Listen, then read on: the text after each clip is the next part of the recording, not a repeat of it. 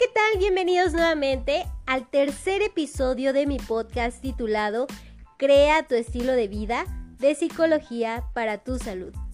Y antes de comenzar, quiero recordarte que esta información no sustituye un tratamiento psicoterapéutico. Recuerda que cada comportamiento humano tiene una historia de vida. Entonces te recomiendo que tomes las herramientas que se acomoden a tu vida, abras tu mente y tu corazón de manera positiva. Yo y por último, yo.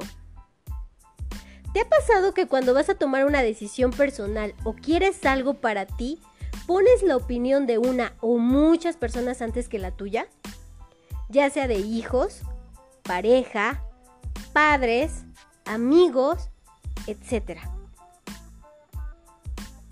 Yo te puedo contestar esta pregunta. Estoy segura de que sí te ha pasado.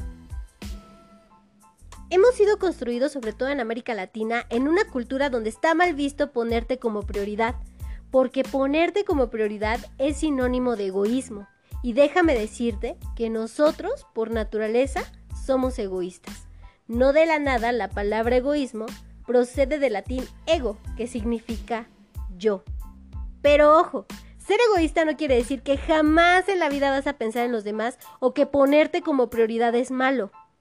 Para crear un estilo de vida, tienes que ser egoísta y ponerte como prioridad y no está mal, solo que no nos enseñaron a acomodar y reconstruir nuestro egoísmo.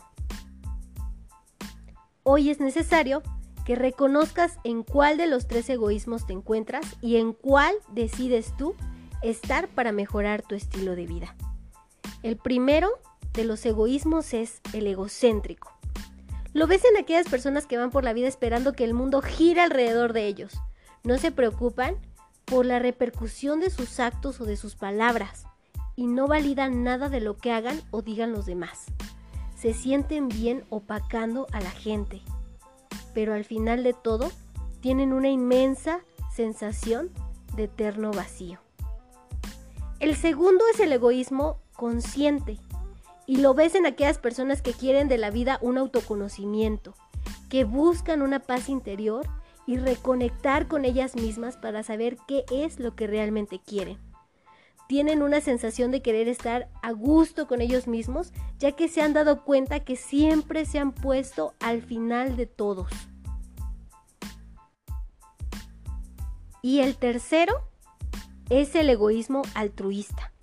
Y lo ves en aquellas personas que en su autoconocimiento han encontrado su equilibrio emocional, que después de darse cuenta que no se ponían como prioridad o que querían ocupar todo el espacio sin dejar nada a los demás, encontraron su esencia, esa esencia que los hace saber qué es lo que quieren, que les permite estar en contacto con sus pensamientos, emociones y acciones de una manera responsable y hacen el bien al mundo sin olvidarse de ellos mismos. Hoy quiero preguntarte, ¿tú en cuál de los tres te encuentras? ¿Vas por el mundo esperando que gire alrededor tuyo? ¿Buscas tu equilibrio para no dejarte al final?